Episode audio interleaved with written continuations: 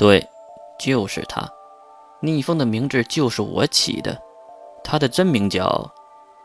傅晓刚要说，初一和神官都捂上了耳朵，并表现得很是害怕。哎呀，差点忘了，他的名字被我诅咒过。算了，不提他了。如此恐怖的过往，竟然就被傅晓这两句话给带过了。为什么逆风的名字是他起的？为什么那个名字带有诅咒呢？总之，逆风用了这个方法，将十只魔兽寄生在了人体的身上。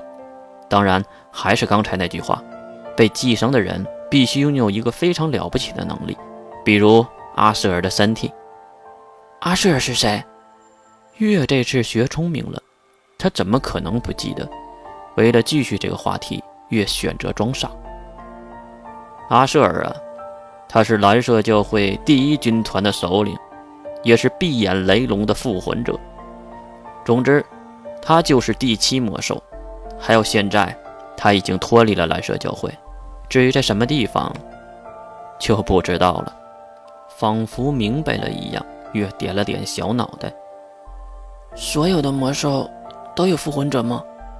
傅晓摇了摇头，并不是。比如现在的地势魔兽，寂寞象征黑岩盘虎。他并没有复魂者，但是盘虎是最特别的存在，它是寂寞的象征，所以不惜食存在之力，也可以保证自己不会失去理智。月当然知道，这毕竟那只色猫和自己生活很长时间。那那个什么儿的，为什么会成为复魂者呢？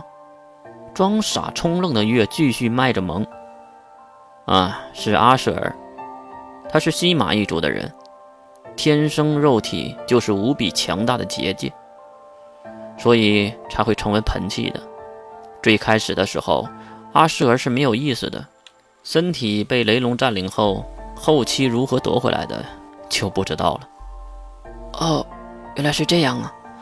呃，那越看向初一，月真的想问，为什么初一会和他搞在一起了？还有就是，为什么狂暴山井会在初一的身体里？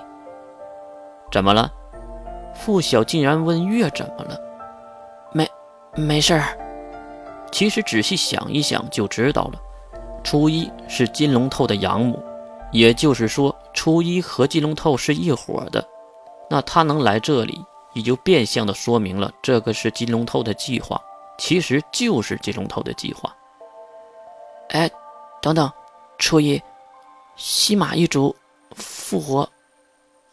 神主，初一，你刚才说你复活了，是因为你神主人？初一点了点可爱的小脑袋。可是，你说自己叫黑芒初一，这是为什么？黑芒是一族的姓氏吧？初一露出了意味深长的笑容，仿佛在说：“你怎么才发现？”对呀。我就是黑芒一族人呐，不过我黑芒一族的身份是第一条生命，死了才知道，原来我还有第二个身份，那就是神主啊！我勒个去的，这样也可以吗？越是知道的，黑芒一族和神族都是不传后的一族，而且几率非常的小，这是什么概率能随机到一个人身上？唉，好吧，多少我也能接受了。再想想，初一可是金龙头的养父，有这个几率也没什么奇怪的。金龙头一个小小的计划可能就会实现。然后奇怪的就是，为什么郑晓的魔兽会在初一的身上？越知道，就算是真的可能，比如傅晓和郑晓要了这个魔兽，而且在魔兽同意的前提下，魔兽被转移到了初一的身上。但是这个操作除了逆风以外，也只能用神来操作了。想到这里，月猛地一惊：郑晓不就是神吗？这一下子都想通了，根本就是金龙透让初一来跟着傅晓，然后让傅晓和郑晓要第三魔兽，再利用郑晓的神力将自己身体里的魔兽吸出来，并寄生在初一的身上。想到这里，让月头痛。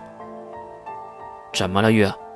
月努力地摇摇头，让自己忘掉这些鬼东西。那个，我能问一下吗？他是谁？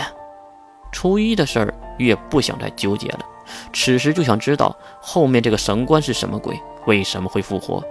神官看到他指向之际，也是走了过来。好久不见。这句话说明了神官还有以前的记忆。傅晓也是走过来，指着神官解释道：“啊，月，你别误会，这个神官并不是本人。”哈？